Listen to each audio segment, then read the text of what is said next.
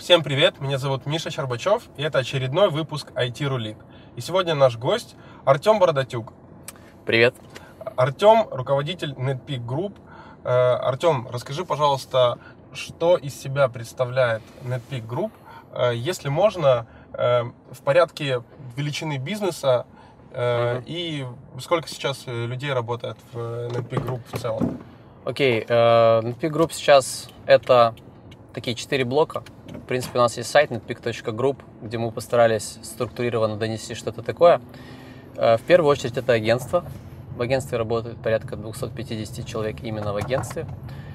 Ну, агентство представлено в Украине, в Казахстане, в Болгарии. Это наши основные рынки и в России. Какие основные услуги у агентства? Основные услуги у агентства SEO и контекстная реклама. Мы не занимаемся, мы не агентство полного цикла, мы не делаем, не дай бог, сайты, мы, мы, мы фокусируемся на SEO и контексте, мы обрезаем себе там часть заказов явно, клиентов, но мы хотим быть специалистами вот в этих узких достаточно сферах. Но у нас очень сильно развивается веб-аналитика, у нас есть очень сильные кейсы, нам по ходу службы пришлось развить аналитический отдел, у нас есть крутые ребята, Леша Данилин, Леша Селезнев, э, которые пишут отличные статьи на наш блог. В общем, веб-аналитика это, можно сказать, наша третья услуга, но мы ее там не выносим в наши слоганы, в наши какие-то месседжи основные. То есть агентство это основное. И э, второй блок это продуктовые компании. Самые такие серьезные компании это Серпстат и Рингостат на данный момент. Они больше всего зарабатывают э, денег. Компании не являются прибыльными. Если бы мы захотели, они бы являлись прибыльными, все деньги мы реинвестируем в их развитие. Ну, собственно, для продуктовых компаний этой стадии это вполне оправданно и нормально. Третья продуктовая компания, которая э, догоняет постепенно, догоняет Serpstat, Ringastat и NetPeak Software, несмотря на то, что это две десктоп, два десктопных приложения, NetPeak Checker, NetPeak Spider, они очень, очень серьезные два продукта с очень крутой командой. Будущий, будущем этой, этой компании, NetPeak Software, я в этом плане уверен. И у нас есть еще э, академия, называется Academy Ocean. Это академия для САСов, то есть пока что этот продукт находится в стадии, то есть его запустили, и сейчас в ручном режиме, без какого-то маркетинга, без рекламы, э, Вова Поло, э, он э, занимается тем, что продает этот продукт и смотрит на фидбэк с рынка. Короче говоря, продуктовая компания это вторая составляющая. Третья составляющая – это э, инвестиции, можно так сказать. Мы инвестировали в, собственно, в одного из наших конкурентов, агентство InWeb называется. Они работают с более локальными клиентами. Там порядка 20-25 человек, наверное. Э, в, в рамках Ванабиза ведем свою деятельность. Ванабиз – это сид-фонд, который делает где-то три инвестиции в год в различные проекты, в том числе Днепропетровские, кстати. Вот Reply App, например, может, ты Мгм. знаешь, мы инвестировали. У нас есть видео с э, Олегом. Вот, Глазовым. отличный проект. э, Мы рады очень, что сотрудничаем с Олегом. Олег классный. Фаундер в этом плане соответствует многим критериям правильных вообще фаундеров. И четвертая часть после инвестиций – это уже социальная составляющая. Ну, вот есть проект «Мой город». Это платформа, которую мы запустили в Одессе пока что. Большинство сотрудников находится в Одессе. Для того, чтобы посмотреть, сможет ли эта платформа для реализации социальных проектов существенно повлиять на менталитет одесситов и тем самым запустить процесс изменений в городе. И уже мой город, там, в свою очередь, запускал там, такие проекты, как Фо-Сити, например, ресторан. Всех приглашаю в Одессу на канатную 27.1. 70% прибыли ресторана уходит на городские проекты. Э, У ресторана 300 основателей. Кстати, еще есть места для новых основателей. У нас очень много... Кстати, SEO-профи Витя стал А, основателем. Да, он мне рассказывал буквально вчера об этом. Ага, А, да, да. Это, наверное, единственный ресторан в мире, да, у которого столько основателей получается. Или Кстати, да. истории? Ну, пока что я других историй таких не знаю. Идея, скажу честно, принадлежит подобного краудфандинговой модели для ресторанного э, бизнеса не мне. Есть такой парень Юра Филюк. Это, ну, я пока знаком только с одним человеком, который системным образом реализует социальные проекты. Парень сам э, живет в Ивано-Франковске и запустил такую платформу, как Теплое место. То есть у нас называется «Мой город», называется «Теплое место», там очень много отличий, но суть в том, что и они, и мы пытаемся своими силами, да, без привлечения властей там, и так далее, э, делать город комфортнее для жизни. И вот они уже запустили Urban Space, они были первыми, и мы их идею, э, мы вдохновлены их идеей, наш официальный статус в City это Inspired by Urban Space э, 100. Недавно они запустили сборы уже на киевский проект, там они собирают 500 основателей, поэтому Э, дай бог, у них все получится, и мы будем не самым большим проектом, но мы уже есть, а они пока что только собираются. Мы... э, А сколько всего людей работает Да, вот, всего работает где-то 350 человек, я точно не скажу, плюс-минус. То есть А всего... в каких городах у вас есть? э, Значит, больше всего людей работает в Одессе, Харькове и Киеве. Э, На четвертом месте София, Болгария. Агент, там только агентство находится. Э, Далее Алматы. Там у нас в основном только менеджеры. Там э, project менеджеры и sales менеджеры. И на данный момент, честно говоря, я не готов ответить, есть ли кто-то в Москве. То есть я знаю, что были, если сейчас не знаю, знаю, что ищем точно.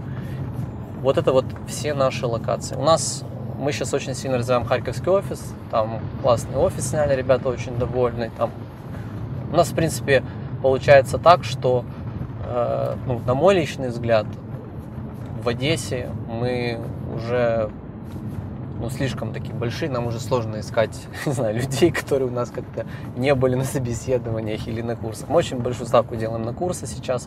Последнее время я смотрю, что набирают ребят вот в Харькове. В Киеве тоже сегодня приехало много новых лиц, которых я не знаю.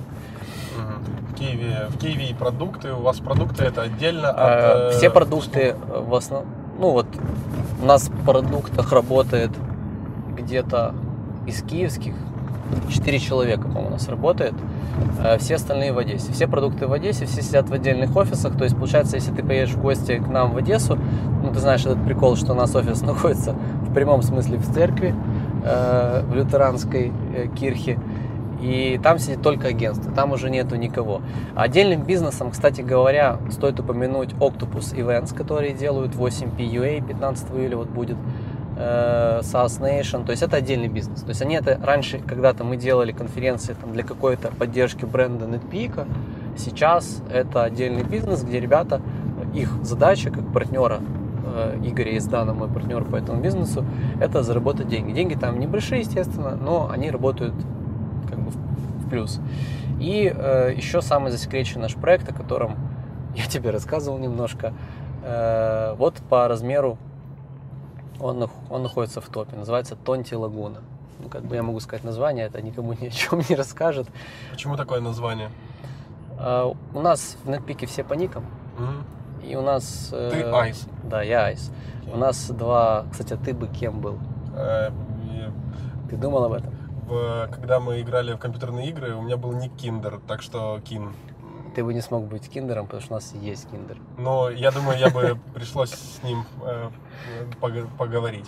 А, ну все, я, я понял. Неприятно серьезные. Ну, ну, может Серьезно, быть, ребят. может быть, я бы, да, пришлось выбрать другой ник. Я и не он с видел поселка больше. Котовского, по-моему, поэтому Я понял. Шансов мало. Окей. шансов да мало. В общем, э, у нас такие два партнера в этом бизнесе э, с- стартовали этот проект. Тонь, Тони один, это Алексей Борщ, достаточно известный парень. Он очень раньше активно выступал, рассказывал про за- за- продвижение за рубеж. Э, И Олег Монти, вот даже фамилию не помню, Ольховский, по-моему, Монти. В общем, Тони и Монти. И мы их просто, так как они очень дружили вдвоем, мы их называли Тонти. Ну, типа парочка такая. И, собственно, особо мы не думали. Мы использовали так называемый фирменный наш подход, ну, мой личный, который э, позволяет делать что-то очень быстро. Называется бомж-подход. У ребят было там, не знаю, секунд 10 придумать название. И Тонти Лагуна. А почему Лагуна? Потому что они э, хотели купить остров и назвать там его что-то типа Лагуна. Короче, Тонти Лагуна это символ, остров, да? символ острова, который ребята собирались и собираются купить.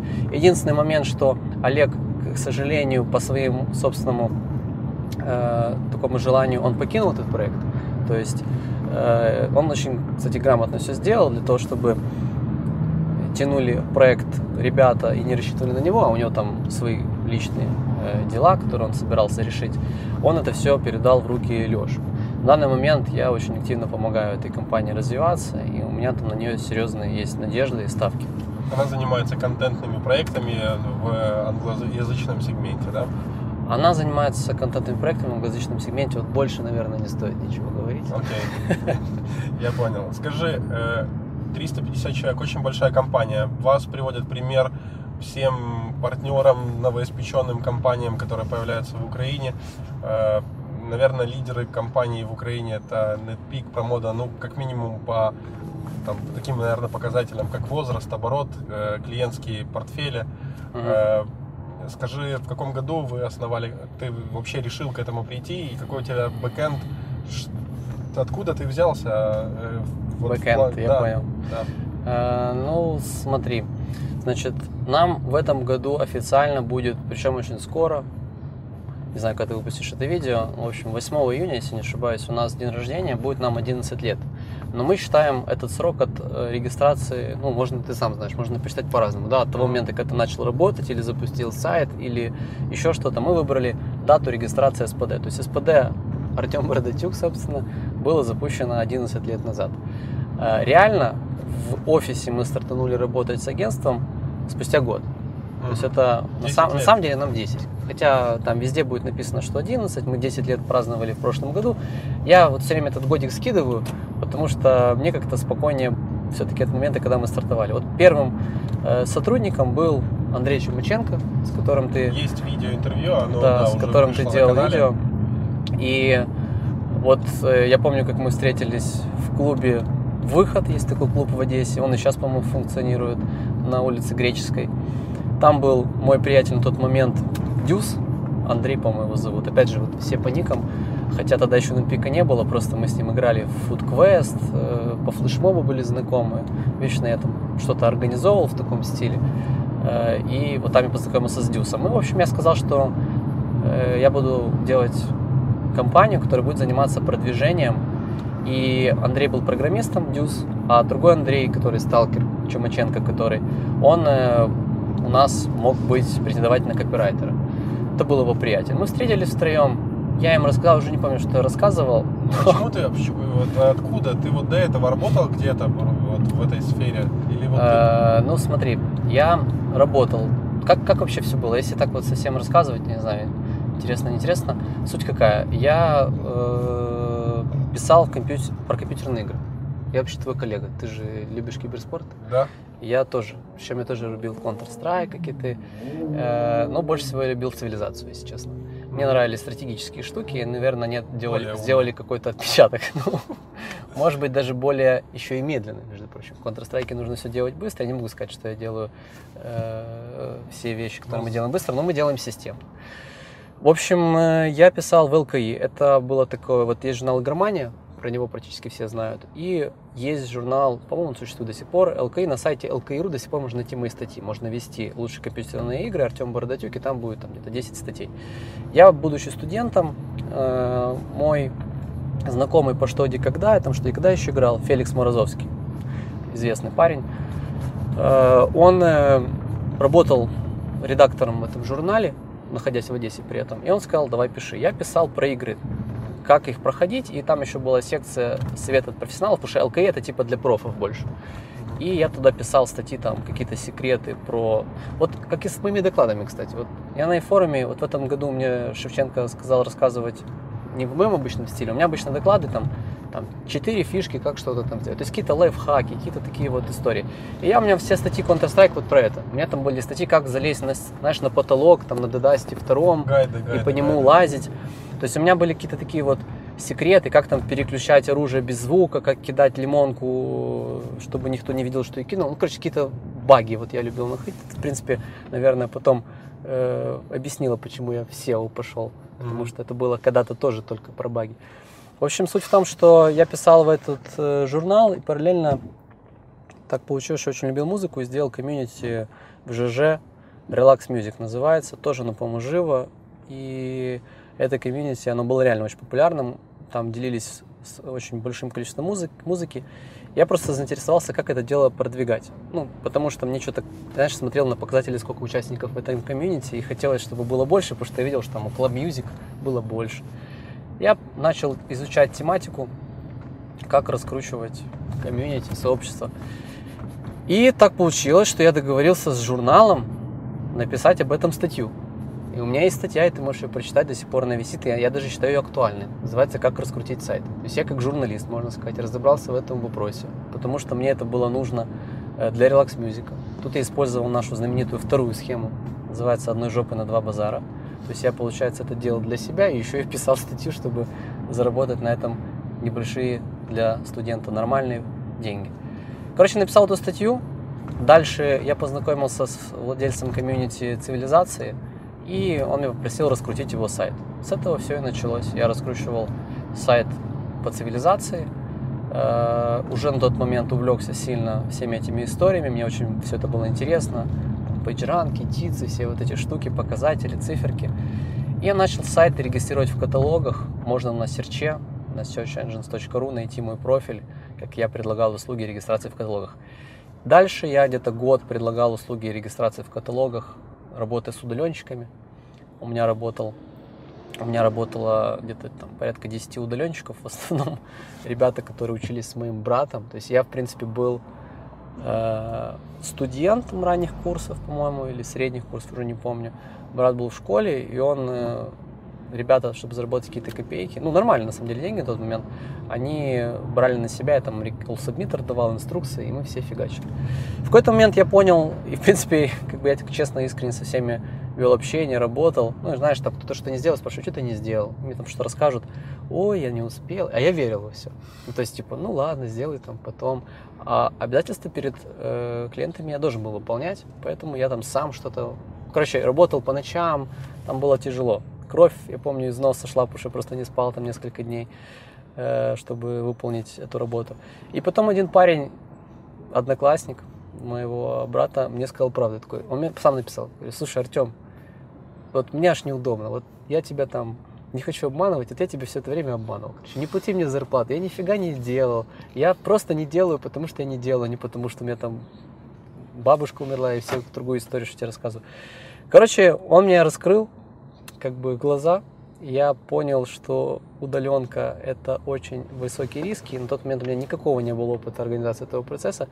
Поэтому я сделал то, что я слышал, что вроде как правильно делать.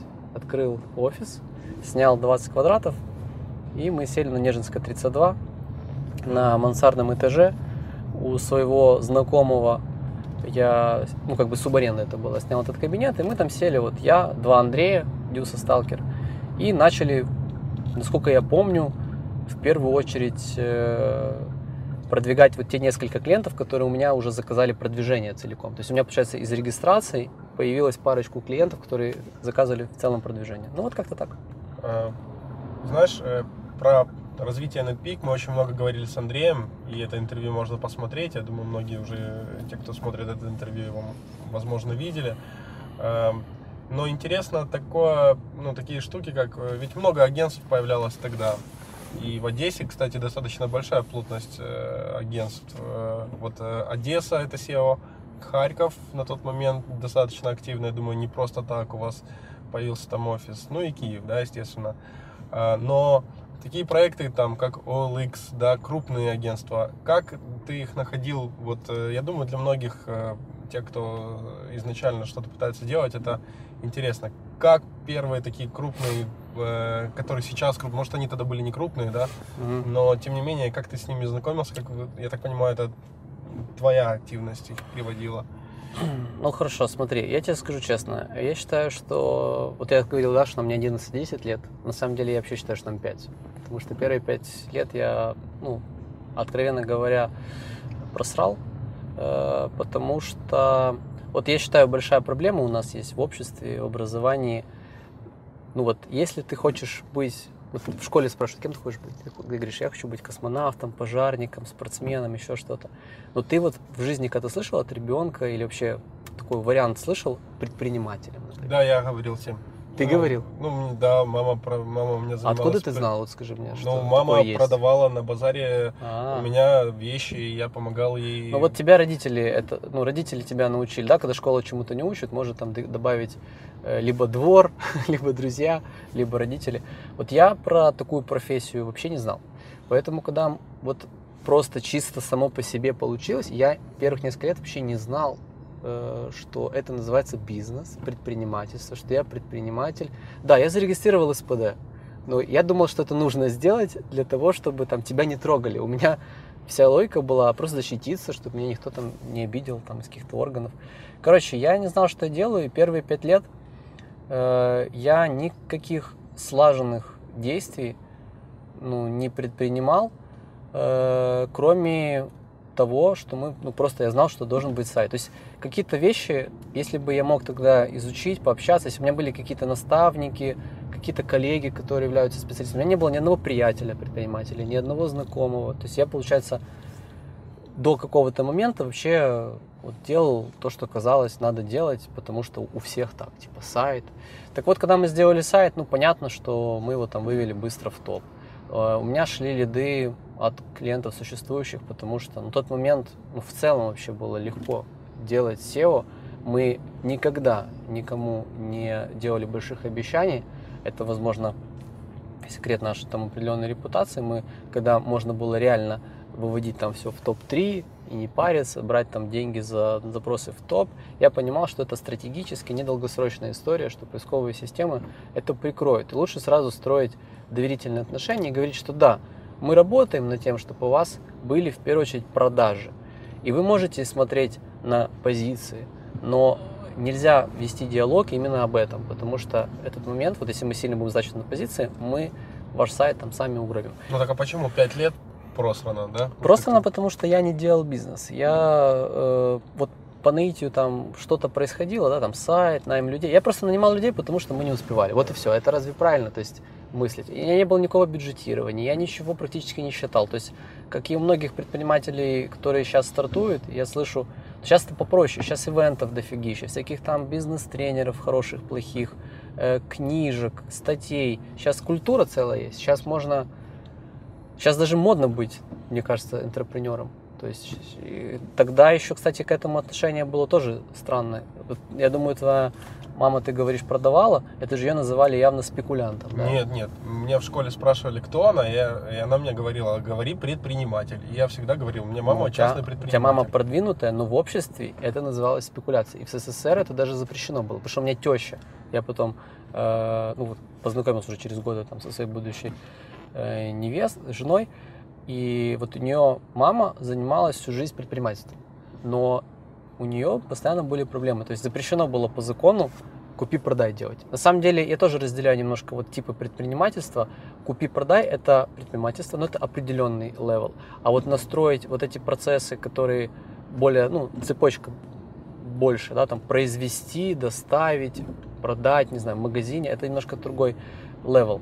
Э, так вот, я просто не строил эти пять лет бизнес, я не знал, что я делаю. А когда я уже решился ну вот, что ну, остановился, подумал обо всем, понял, чем я вообще занимаюсь, добавил осознанности в этот процесс. Тогда и сформулировалась эта миссия Netpeak по поводу перехода из третьего мира в первый. Э, вот тогда мы начали строить бизнес. Тогда мы поехали, там, открыли офис в Киеве, начали считать финансы, строили какую-то команду. У меня там тоже было всяких глупых идей, вот этих вот наивных детских, там, из серии, э, там, начальников нету, есть там типа уже было людей, это дофига уже было, там несколько десятков, 30 может человек было, а начальника не было. То есть был типа я и э, все остальные, которые по большому счету, как я уже потом понял, не просто если я что-то говорю, они это делали. Если я не говорю, они ничего не делали. Это как бы несерьезно уже. А, то есть, по сути, через пять лет у тебя появилась э, структура в компании. Ты начал понимать, что это важно. Я начал это все делать. Я бы сказал, что вот вот пять лет назад я начал действительно строить бизнес, как положено это делать. И мне очень обидно, что я то время, ну, то время было полезно, да, я на своих ошибках многому научился, многое понял, но это можно было сделать за год, за полтора года.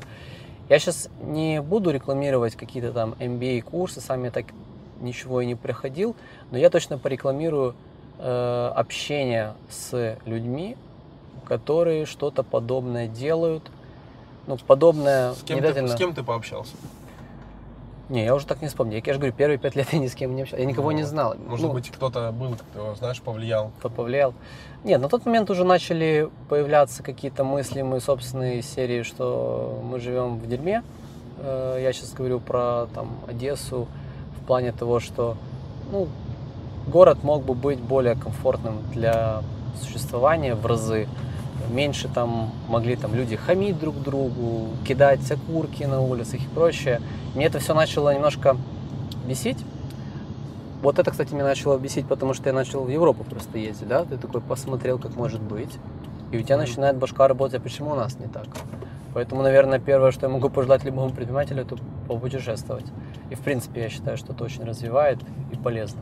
Так вот, когда ты начинаешь об этом задумываться, ты думаешь, как все устроено, ты, изуч... ты понимаешь, что там речь очень сильно зависит от экономики в таких процессах, и ты думаешь, ага, экономика, малый бизнес, средний бизнес, крупный бизнес, и у тебя уже начинает башка в этом плане вариться. Плюс у нас клиенты появились, да, которые могли мне рассказать очень много, и я уже с них брал пример. А ваши крупные клиенты, они были крупными, когда вы э, начали с ними работать, или они стали крупными при работе вот какое-то время с вами? Расскажи. Ну, практически все стали. Э, вот OLX, например, да, вот про него можно спросить. С OLX мы работаем, по-моему, 8 лет уже когда он... Как, как, как появился э, OLX, который тогда был Сланда. Был такой э, отличный вообще и специалист, и человек Андрей Добрынин, он работал в Сланда. Э, он сидел в Лондоне, офис вообще Сланда был в UK. И он просто, по-моему, заказал у меня тоже что-то типа регистрацию в каталогах, или какое-то там Короче, грубо пакетное на форуме, продвижение. На, форуме тебя где-то там нашел, да? Короче, по рекомендациям кто-то меня посоветовал, и он там меня что-то заказал. Я помню, что бюджет был 400 баксов в месяц. Огромные деньги на тот момент тоже, mm-hmm. которые позволяли сделать очень много. Мы сделали супер результат. Там Андрей был в шоке, там кто-то до этого не мог ему это сделать результат. В тот момент, опять же, мы еще знали столько всяких разных лазеек, что с нами сотрудничали агентства российские, которые просто нам отдавали заказы, но ноунеймы мы там их выполняли. В общем, с клиентами проблем не было. Были проблемы только с тем, чтобы были люди, которые это делают. И вот Андрей, мы зацепились с этим проектом, потом он нам дал там Белоруссию, потом он дал нам Россию, и постепенно оно развивалось, развивалось, развивалось. Андрей очень адекватный парень. В тот момент были и несколько еще клиентов, которые, в принципе, могли бы вырасти. Э, но так как мы никогда не гарантировали вот эти позиции, да, это не все понимали, потому что 99% давали гарантии, готовы были подписаться, а мы этого не делали принципиально. Вот с Андреем получилось договориться, что позволило сделать долгосрочные отношения, и до сих пор уже поменялось несколько команд этого проекта. Мы с ними очень плодотворно работаем. Мы для OLX предоставляем услугу Outstaff. У нас несколько клиентов крупных есть, которым мы э, организовали, ну, по сути, это их отдел продвижения, контекста, работаем по SEO и по контексту. Но ребята, ну, я считаю, это вообще офигенная модель, потому что есть плюсы, когда in-house работает, и плюсы, когда агентство работает, и минусы у всех моделей. Мы даже статью про это писали большую. Но идеальный формат – это когда у тебя плюсы инхауса и плюсы агентства. То есть mm-hmm. сидят наши, ребята сидят у нас, постоянно накачиваются какими-то знаниями, да, у нас там семинары, ивенты, вечный движ, какие-то коллеги есть, с которыми ты можешь посоветоваться, глаз не, ну, не замыливается, там, не дай бог, э, кто-то э, заболел, его коллега подстрахует, э, есть какая-то смена кадров, новая кровь, то есть мы эту услугу предоставляем для крупника, и она достаточно хорошо заходит, для таких вот уже зрелых, зрелых клиентов. То есть развитие по таким вот проектам, оно было всегда органическим образом. Не было ни разу еще такого. Во-первых, я никому ничего сам не продал, к сожалению. То есть, получается, ко мне могут прийти, и там я уже могу продать, да, но так, чтобы в холодную кому дойти, вот это я не умею делать, хочется научиться, я не умею. Э, и уж точно я не умею сразу крупняк продать. То есть, получается, нам вот до сих пор у нас проблема в агентстве – может быть, это не проблема, может, так у всех, но у нас идет, мне кажется, у нас не хватает крупняка, потому что получается, что у нас только тот крупняк, который с нами же вырос. А если он уже крупняк, то как-то вот он к нам не приклеивается. Угу, угу. Ну, э, получается, вам 11 лет, именно агентству, угу. но в какой-то период ты решил сменить вектор, да, то есть э, и создавать продукты, в том числе продукты в Штаты. Расскажи, когда эта мысль тебе вообще пришла и почему? Смотри, у меня все очень сильно последовательно, и я этому очень рад. Я себе, знаешь, как технарь, э, да, бэкграунд, кстати, ты спрашивал, это политех одесский, mm-hmm. но я в целом до политеха там программировал и умел там многие вещи делать, там олимпиады выигрывал и так далее. То есть, в принципе, я технарь по призванию, что ли, не знаю, как это выразиться.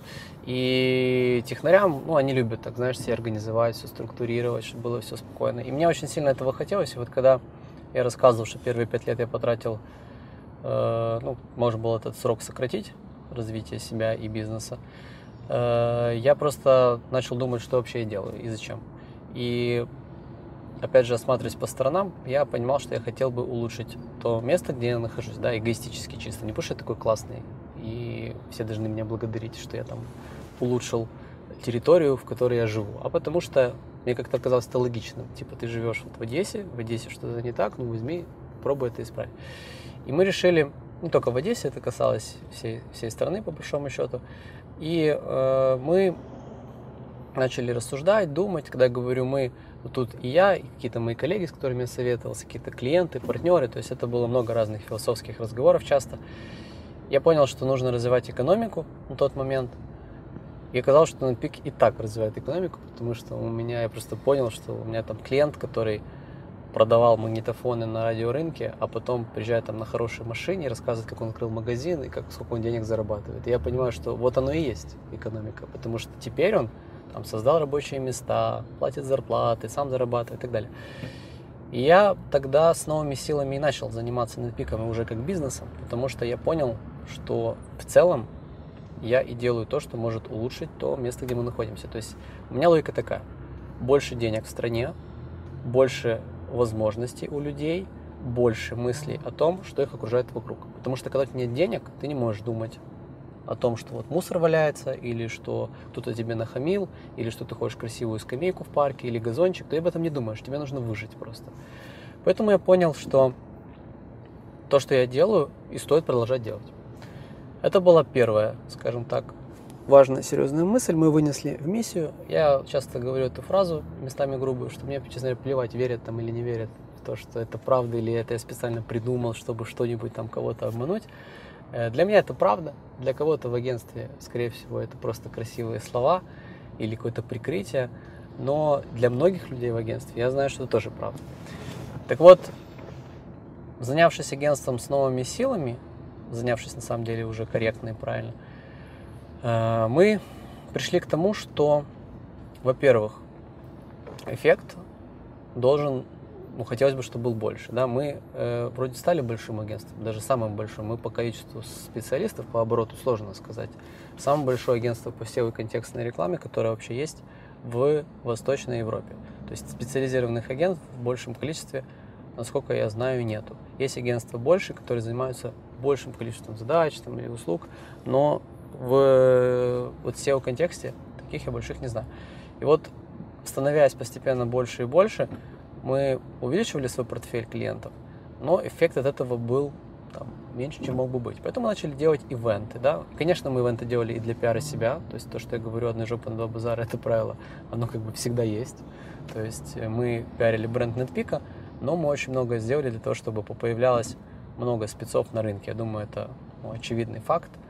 Мы и курсы проводили, на тот момент не те, которые сейчас проводим для того, чтобы набрать сотрудников, и мы об этом прямо говорим, а просто для того, чтобы развивать рынок. И блок мы запустили, который самый, по-моему, э, развитый блок агентский, который есть тоже в СНГ, который реально читают с огромной аудиторией. И, в общем, мы сделали много разных таких усилий, но все равно хотелось приложить свои силы к чему-то, что может дать больше результат. Знаешь, как точка приложения сил с рычагом. Я тоже много изучал, думал, смотрел. И оказалось, что вот долго уже к этому надо было идти, но я для себя принял решение, что B2B SaaS это та история, которая, в принципе, вот там возьмем два B2B SaaS, они будут очень сильно похожи по процессам, по, по бизнес-процессам.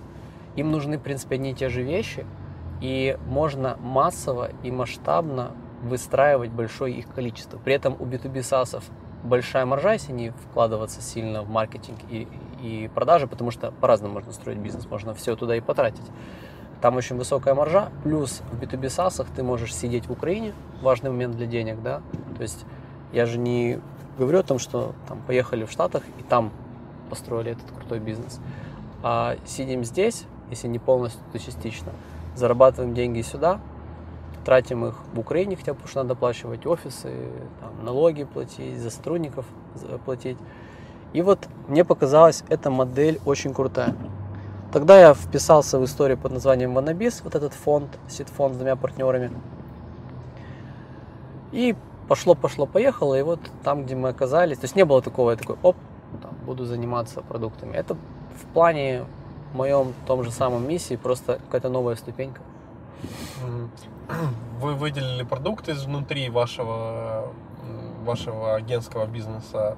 Э, есть видео у меня также с Олегом Соломахой uh-huh. о Серпстате, да, то есть Олег uh-huh. стал техническим директором. Э, а ты в какой-то период решил, что уходишь из агентства и становишься там, руководителем, теперь именно и операционным руководителем Серпстат, да? Угу. Скажи, как вообще это сказалось на основном бизнесе, на NetPeak, да, то есть э, твой уход, и насколько действительно тебе удалось выйти из э, управления полностью этим всем? А, ну, смотри, получается, я когда вот вписался в Anabis, для того, чтобы... Я думал, что да, можно просто давать деньги, там небольшие, честно говоря, деньги, но, но деньги э, продуктовым компаниям, они там будут развиваться. Я понял, что это не так работает, и тогда я посмотрел, что у нас, в принципе, под боком есть продукты. Вот на тот момент продвигатор, это был там скрипт для SEOшников, для NetPeak. Э, и Ringostat то же самое, Spider, это были все приложения для нас. Мы тратили на них деньги, мы тратили на них силы, энергию. Я подумал, что попробую вторую модель. Не просто давать деньги в фонд, а фонд уже их потом куда-то вкладывает, а напрямую давать проектам. То есть, получается, я просто пришел к ребятам и сказал, давайте попробуем строить отдельный бизнес. И я изначально все время думал о том, чтобы вот научиться это делать массово, да, потому что мы сразу запустили там два, по-моему, продукта сначала, через год еще два. И я пытался отработать механику, которая лучше работает. Мне казалось, я тоже тогда наивный был, но там уже советоваться было сложно с кем, потому что никто такое не пытался делать. Ну, я никого не знал, вернее, кто такой пытался делать, массово пытался делать продукт. И мы начали сначала там давать деньги, и одним образом работать, потом другим. Потом я понял, короче, на данный момент я понимаю, какие ошибки были сделаны. Нужно сразу строить определенную команду, сразу серьезно эту команду развивать. Угу. Ух, ничего себе. Да, Авария. Э... Так вот, по поводу того, что ты сказал, по поводу ухода из Инпика, я, в общем, понял в какой-то момент, что, ну, я тогда еще думал, что SEO, операционным руководителем, может стать каждый при определенных усилиях, там, при определенном желании, при определенной мотивации. И э, казалось, что я ошибался. То есть я сначала очень многого требовал там, от Олега Соломахи, ну, требовал как партнер, то есть mm-hmm. как бы не начальник уже. Э, но там Олег, он очень силен в продукте. Mm-hmm. И это было понятно. Я думал, что он развьет другие навыки, да, мне казалось, что можно всем заниматься. И он сможет быть крутым менеджером людей, выстраивать все, я там бы ему советовал, своим опытом делился. То есть мне казалось, что я могу продолжать агентский, агентский бизнес, э, и параллельно продукты бы развивались. Потому что на тот момент идея с B2B SaaS массовыми, которую я сейчас вот реализую, поэтому мы открываем кучу информации, все рассказываем, прозрачный мы в этом плане. Мне казалось, что она более перспективна с точки зрения развития экономики и достижения миссии. Но оказалось, что я ошибался. Я понимал, что нужен SEO. Ну, на тот момент я думал про Serpstat, потому что Serpstat, он тогда получил инвестиции от Digital Futures, пусть небольшие, там 250 тысяч долларов, э, но мы привлекли хорошего партнера, Леша отличный партнер, классный фонд, и в тот момент надо было усиливать, усиливать команду. Я начал смотреть, какие есть вообще SEO, да, вот типа на рынке. Там с кем-то пообщался, но в общем понял, что придется самому делать, как обычно, знаешь, как, как и тогда с этими ребятами, которые регистрировали в каталогах. Они не сделали, делаю сам. Поэтому я поехал в Штаты. Я вообще, на самом деле, э, к этому моменту узнал, что, скорее всего, приду, поэтому заранее начал э, готовить топ-менеджеров к тому, чтобы они управляли компанией. Я вел летом 2015 года, э, дал долю семи ребятам, которые на тот момент уже показали себя профессионалами как топ-менеджеры. Это были 7 направлений. Маркетинг, продажи и ведение проектов, SEO, контекст, финансы, HR и техническое направление. То есть это основные ключевые вещи. Они стали партнерами? Они стали партнерами в агентстве. Угу. И я им давал, то есть я максимально вложил, я думаю, что некоторые это говорили прямым текстом, некоторые, надеюсь, это понимают, что я вложил кучу сил и времени э, в то, чтобы передать все лучшее, что я знаю и умею. И я отдаю дань ребятам, они не подкачали. Я очень рад, что они в принципе так получилось у меня найти людей, которые каждый на своем месте и просто отлично отрабатывают э, на своих позициях. И, собственно, немножко быстрее я ушел, чем планировал, возможно, потому что они уверенно взяли, взяли агентство под свой контроль. То есть получается, что я вел партнеров, они и так выполняли свои функции, да, но я вел партнеров, э, их партнерами, и они стали уже владельцами бизнес-агентства. Это немножко как хочешь, не хочешь, меняет немножко отношение к тому, что ты делаешь. Это был первый большой шаг. Второй шаг был, когда я уезжал в Штаты. Я уезжал в Штаты, я говорил, что еду туда учиться. Я не шел на какие-то программы обучения. Все, что я делал, это вот как ты э, встречаешься и общался с людьми. То есть я провел там порядка 100 встреч. Очень было тяжело, честно говоря, потому что надо было о них еще договориться. И там сказать, что все такие радостные, то есть все текущие какие-то достижения, во-первых, я их там не сильно котирую, эти достижения, а во-вторых, там на них вообще плевать.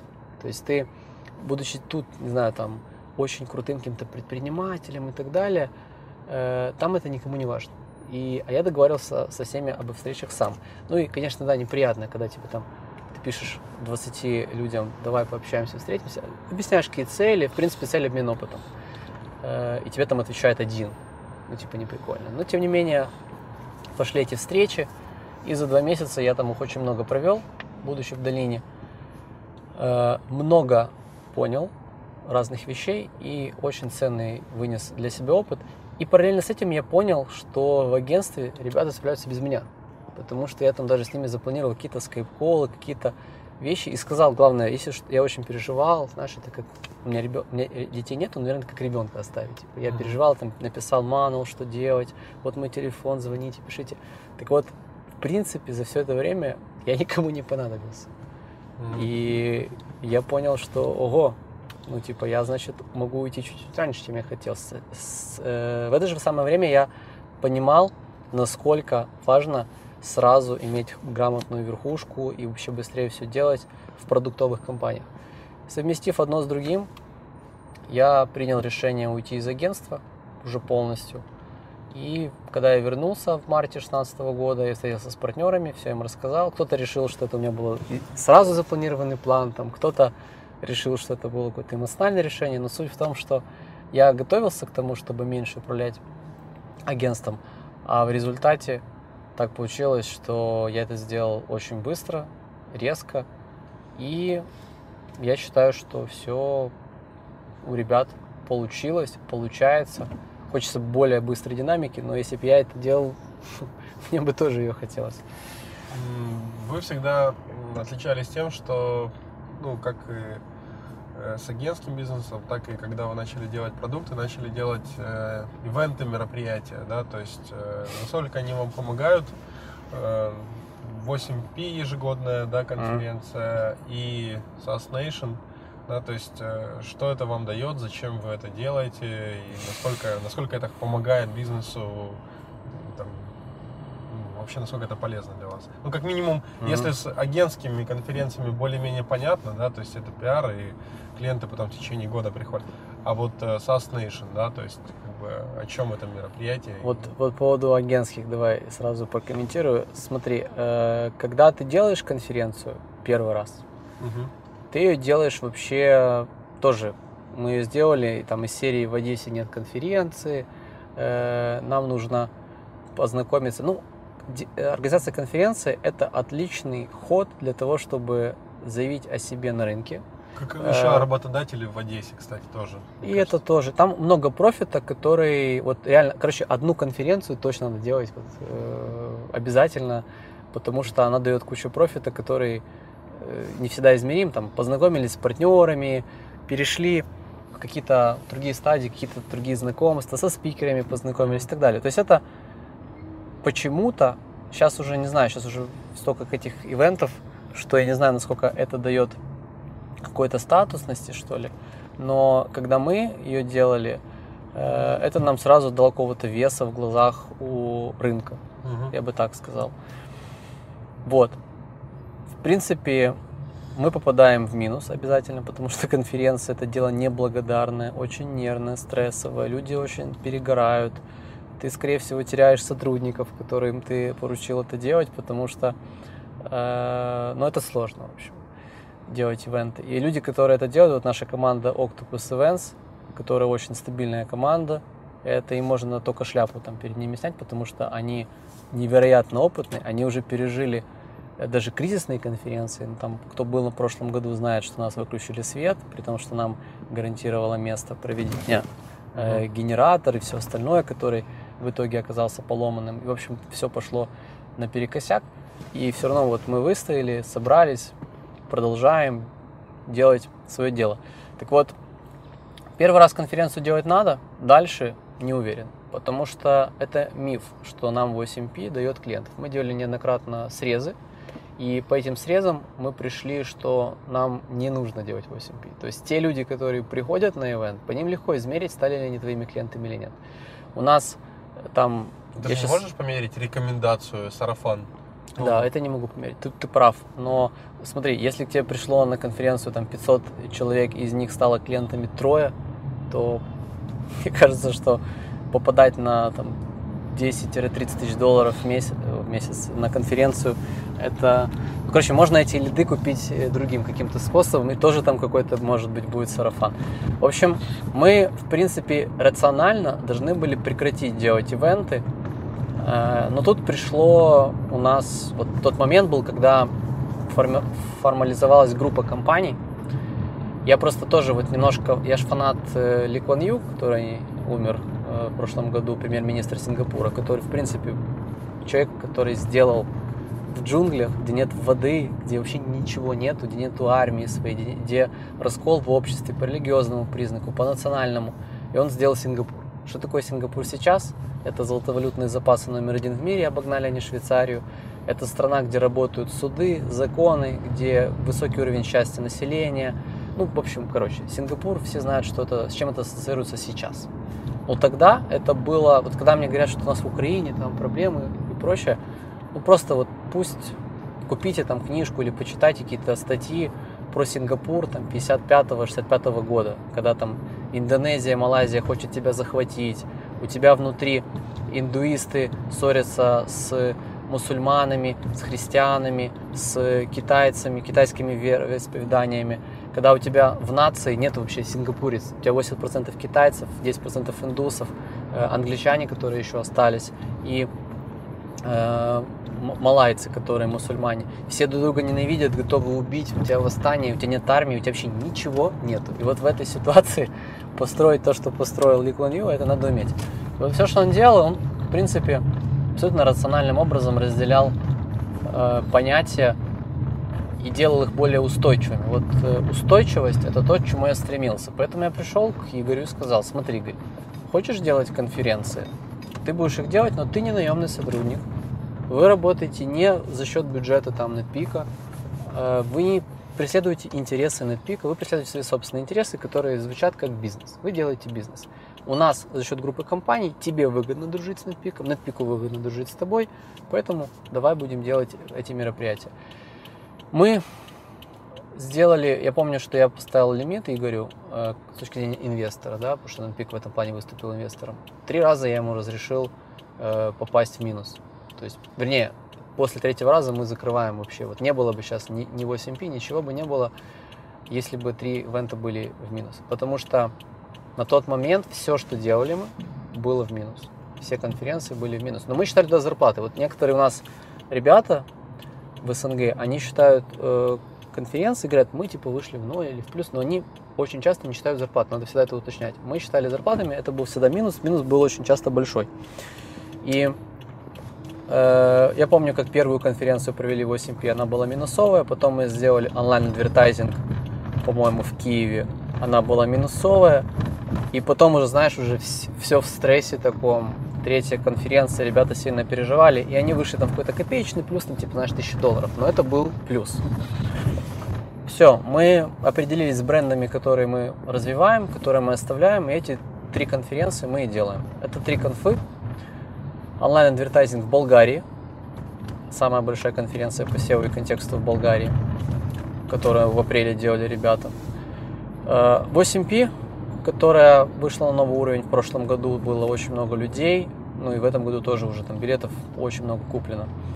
И SaaS Nation это была идея попробовать еще один формат. То есть я, ну мы много раз слышали, что ивенты направлены на IT, вот все-таки онлайн-маркетинг все-таки немножко такая, все-таки это немножко бомж рынок в том плане, что там нету, не знаю, там условно шальных денег. То есть э, вот аутсорс возьмем. Будешь делать конференцию по аутсорсу, вот что бы ты ни сделал, у тебя будет легко выйти в плюс, потому что э, ребята, девелоперы зарабатывают очень хорошие деньги, они всегда хотят развиваться, и у них в мозгу это развиваться.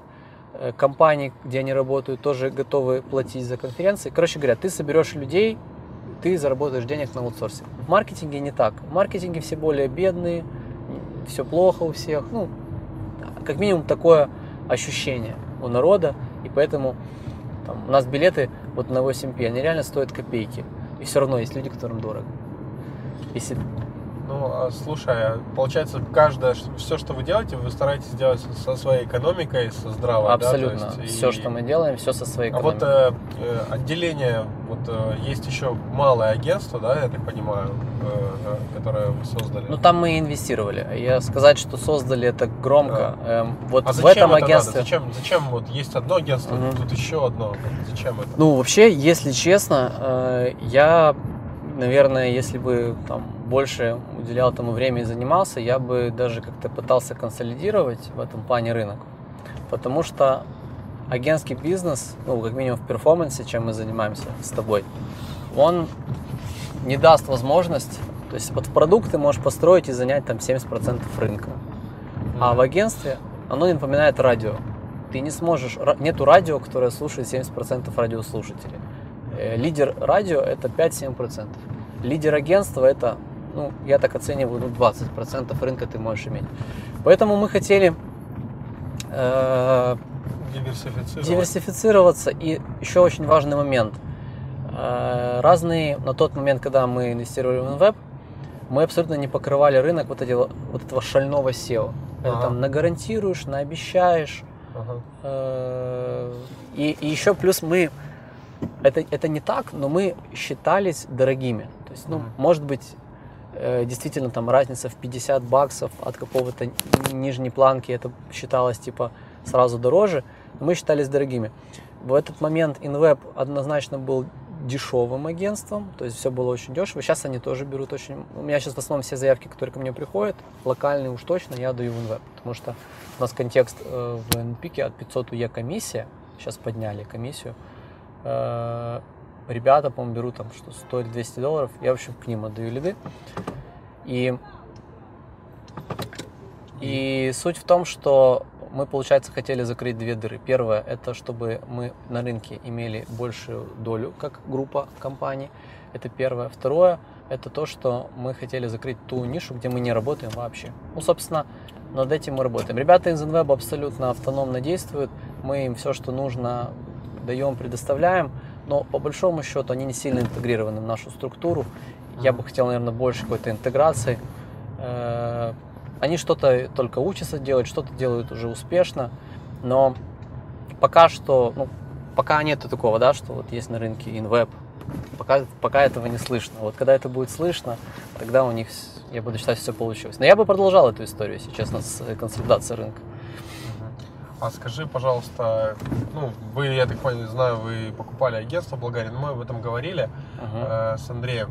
Э, Серпстат, прибыльная история? Привлекали ли вы инвестиции для этого проекта? И что uh-huh. сейчас происходит с э, тем продуктом, собственно, в который ты сфокусировался и ушел?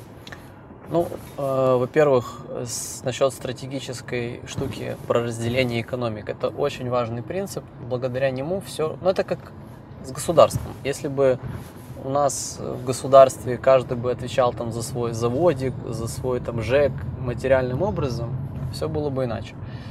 Серпстат Он не прибыльный. Прибыльным, я считаю, его делать вообще нельзя. Если бы он был прибыльным, я бы на месте инвестора бы паниковал. Э, он хорошо, имеет хороший доход, доход все время растет. Мы еще не достигли на момент, когда ты выпустишь это видео в эфир, надеюсь, достигнем выручки 1 миллион, называется 1 миллион annual recurring revenue. Ну, это такая циферка, по которой плачут все э, сасеры в том плане, что нужно дойти до миллиона. Ну, это... В год, да? В год, да, в год. Это типа 83 тысячи в месяц. У тебя должно быть рекуррентных платежей. Или там, у нас это часто люди считают просто доход. Угу. Если не считать Апсума, вот у нас там акция была на Апсума, мы писали большой кейс, где мы 250 тысяч э, заработали долларов. Э, если не считать Апсума, потому что это была акция. Да, разовая. Да, то наша выручка еще пока что не позволяет быть миллионным сасером.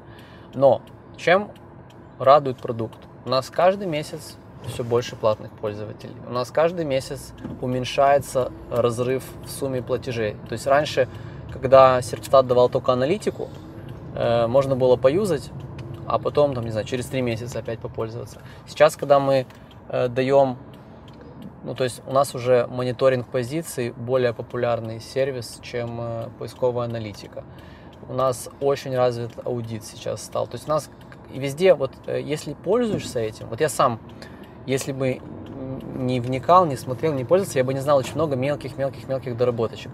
Это все э, прилипает наших пользователей к сервису. И у нас столько всего запланировано, вот если честно, мне очень радостно от э, того, какой запал у ребят, у Олега, который VP of Product, да, я как бы сказал Олегу, я беру на себя все, кроме продукта. Ты делаешь продукт, я делаю продажи, маркетинг, саппорт, customer success, стандартные, в общем, штуки. И вот получается, что в Серпстате очень растут ну, практически все показатели, которые только есть. Э, очень спокойно, медленно, и я жду, когда продукт выйдет вровень просто американским нашим конкурентам. Ну, конечно, речь про лидеров этого рынка, Simrush, Ahrefs. Э, мы уже по базе аналитической на штаты, ну, попробуй проверь, уже база наша местами выигрывает у них, хотя это было очень сложно сделать по объему и качеству. И мы работаем над тем, чтобы функции, которые, знаешь, такие must-have, ну, там типа white label для агентства, например, или какая-то многопользовательская система. То есть у нас есть прописанные фичи, ну, которые точно нужны, вот просто 100%.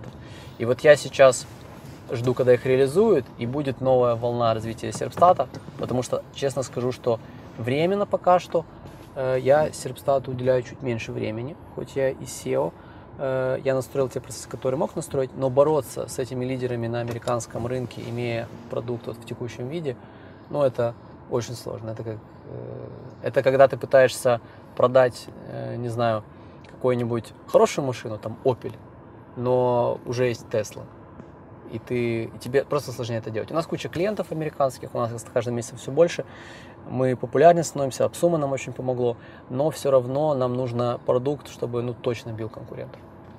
Угу. То есть э, в целом э, американский рынок реагирует хорошо на продукт, но... Они много... очень нас любят даже. Почему? Потому что э, наши конкуренты думают, что мы демпингуем, потому что у нас самый дешевый тариф 19 баксов. На самом деле я не знаю, как бы зачем его покупает, там, по 40% наших э, юзеров, потому что на нем очень сложно профессионально работать с этим продуктом, но какие-то действия они, видимо, делают, потому что они продлевают подписку.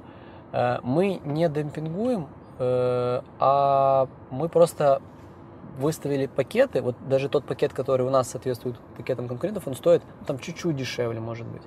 Но на американском рынке нас как-то очень... Э, я так, я так понял, что есть какая-то волна негатива в сторону Хреста Семраши из-за поднятия цен.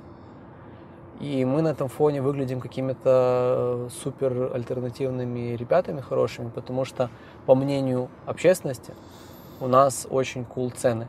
Я знаю, что нельзя делать упор в маркетинге на низкие цены, поэтому мы не делаем этот упор. И вообще мы не хотим, чтобы нас ассоциировали с дешевым сервисом, но вот эта фишка с ценами очень заходит. Второе, у нас очень мощная API, и по API у нас, в принципе, цены просто копеечные э, по сравнению с этими конкурентами.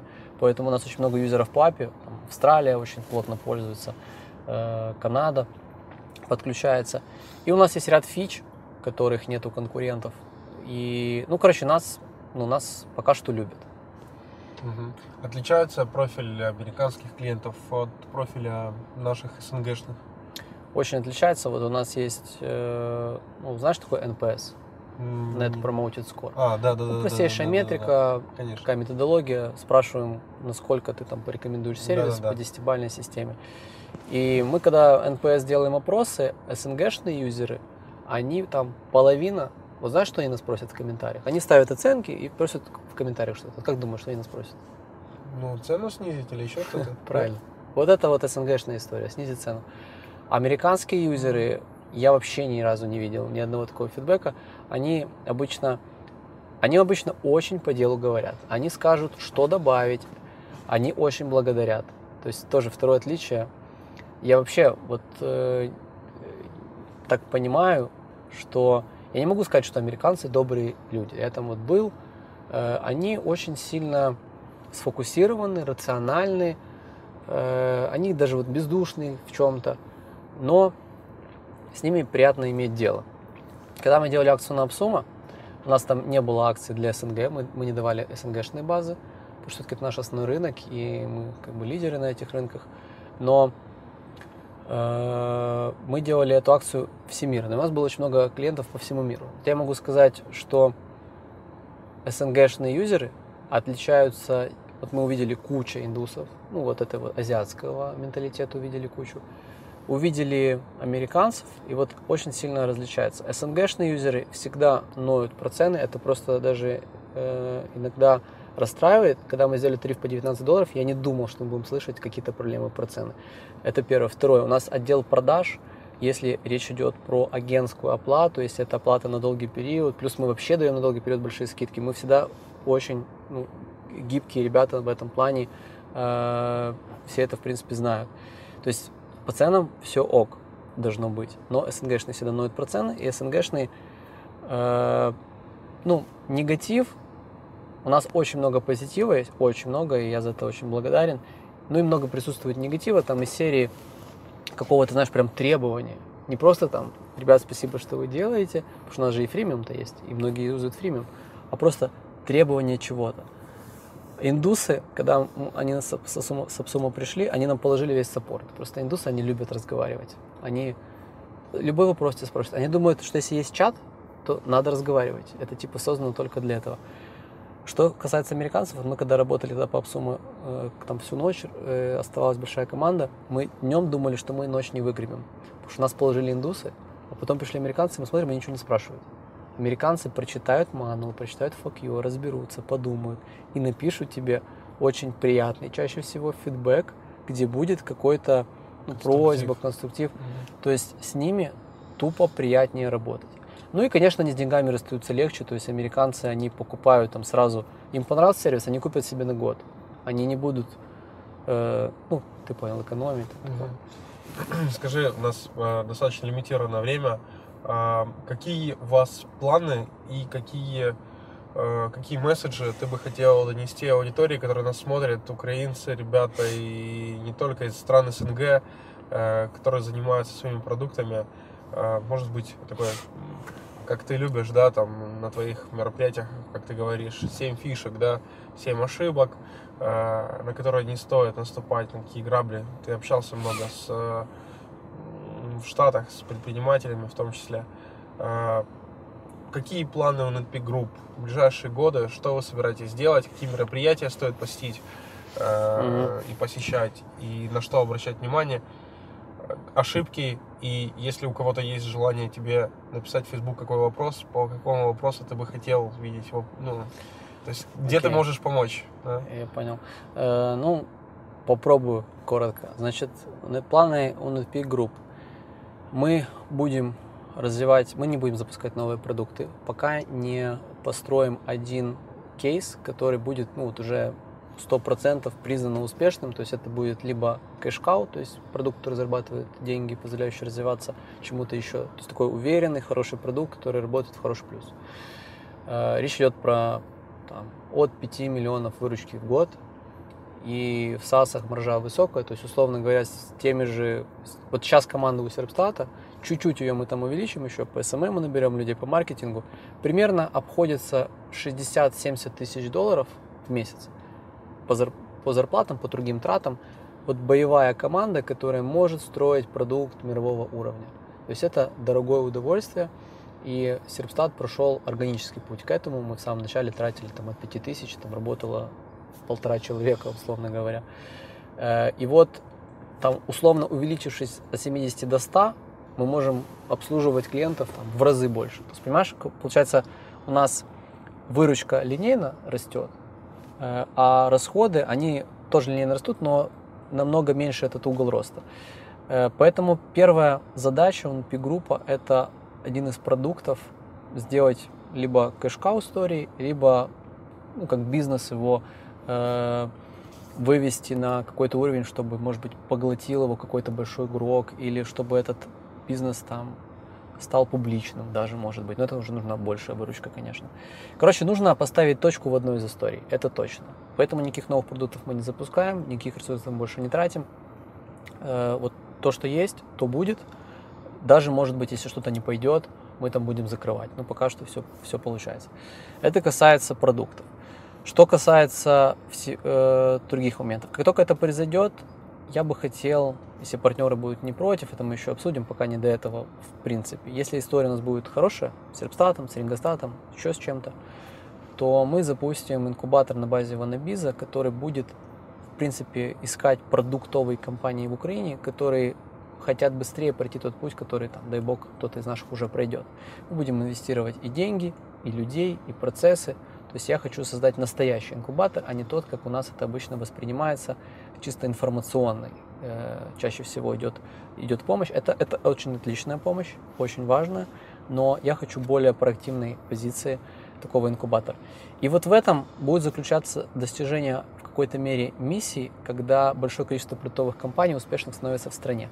Поэтому мы запустили SaaS Nation, потому что мы запустили его для распространения информации о продуктах. Поэтому мы делимся на блоге NetPeak, NetPeak самыми такими, ну, искренними кейсами. Люди иногда удивляются, даже спрашивают в личке, а зачем вы выкладываете? Ни такого никогда не видели. Вот прочитай кейс про Духанта, как мы выходили в топ. Да, я читал. Э, абсолютно подробная инструкция для любого вообще. Да, и мы это делаем специально, потому что мы, мы надеемся, что нам она понадобится потом. То есть вот Женя Лата, маркетолог, э, директор маркетинга Серпстата, он это все пишет. Вот это человек, который он так любит Украину, страну, и он работает у нас только из-за миссии. Это один из тех людей, которые сто процентов верят в всю эту историю. И он это все пишет только для того, чтобы украинские продукты становились более развитыми, более популярными. Потому что у нас историй, честно скажу, мало. Я вот как э, партнер в Анабизе вижу очень мало продуктовых успешных компаний. Это касается продуктов. Касательно агентства. По-любому агентство это наше ядро, это э, определенная... У нас очень много талантливых людей, они же появились где? В агентстве. Это не инкубатор этих людей, это то место, где ты можешь прийти и развиваться. На пике ты всегда можешь развиваться. Ты можешь стать руководителем отдела, ты можешь стать замом, ты можешь себя проявить как-то. Если ты вырос и у тебя нет места, окей, в NetPeak группе, возможно, тебе предложат что-то в продуктах. У нас есть такие кейсы, когда кто-то вырастал, ну, там несколько кейсов, и мы приходили к нему говорили, вот мы тебя бы хотели видеть в другой компании.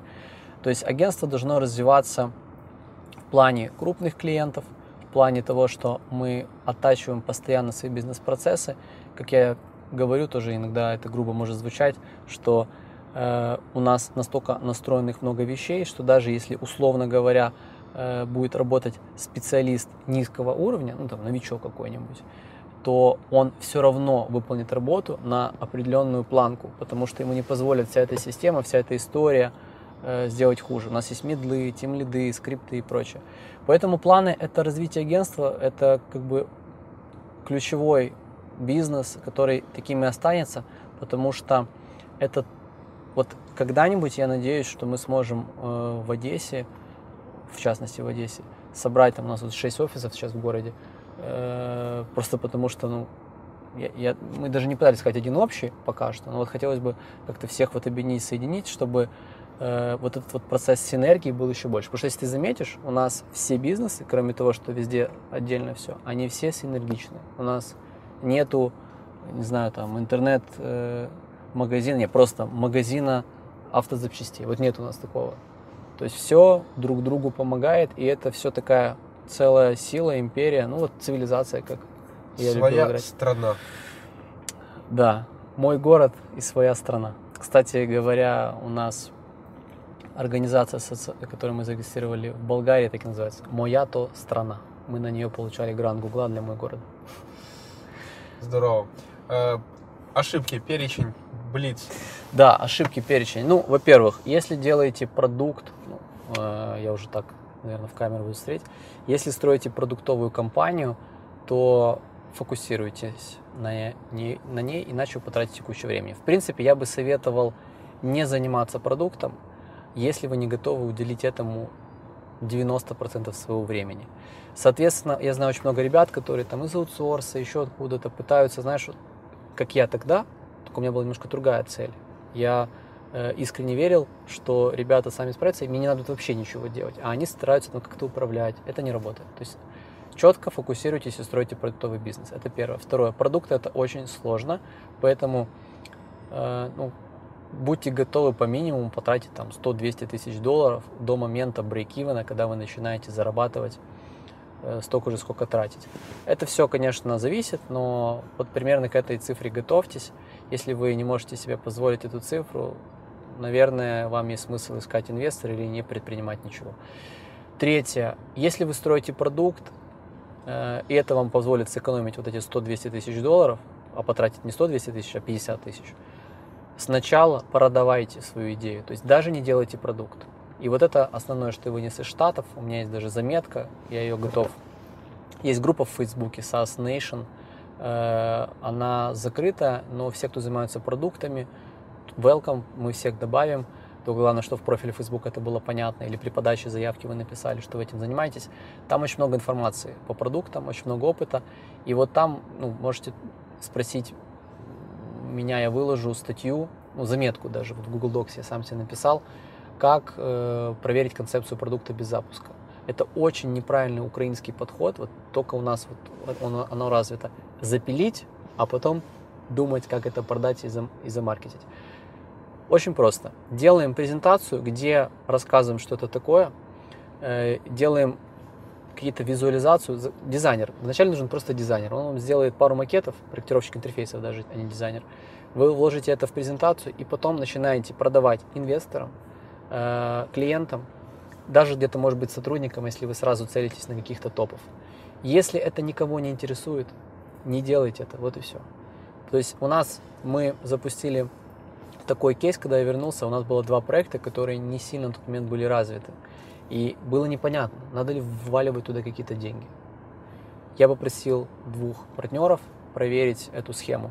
Ребята просто начали продавать вот в LinkedIn, писать и пытаться продавать то, чего нету. Они говорили прямым текстом, что это э, прокат в разработке, я хочу узнать, интересно вам или неинтересно. Есть ребята по одному продукту даже не выходили на связь, то есть настолько неинтересно, что даже не отвечали ничего. По другому продукту выходили на связь, с ними разговаривали, и там, там условно, из там, 40 человек 20-30 э, вы проявили интерес. Не значит, что они купят, но это интерес. Плюс, пока ты это делаешь, у тебя меняется концепция продукта, и ты уже совсем другой продукт делаешь. И все это время это ты ничего еще не программируешь, у тебя еще нет никакой команды, в принципе, ты работаешь вдвоем с дизайнером.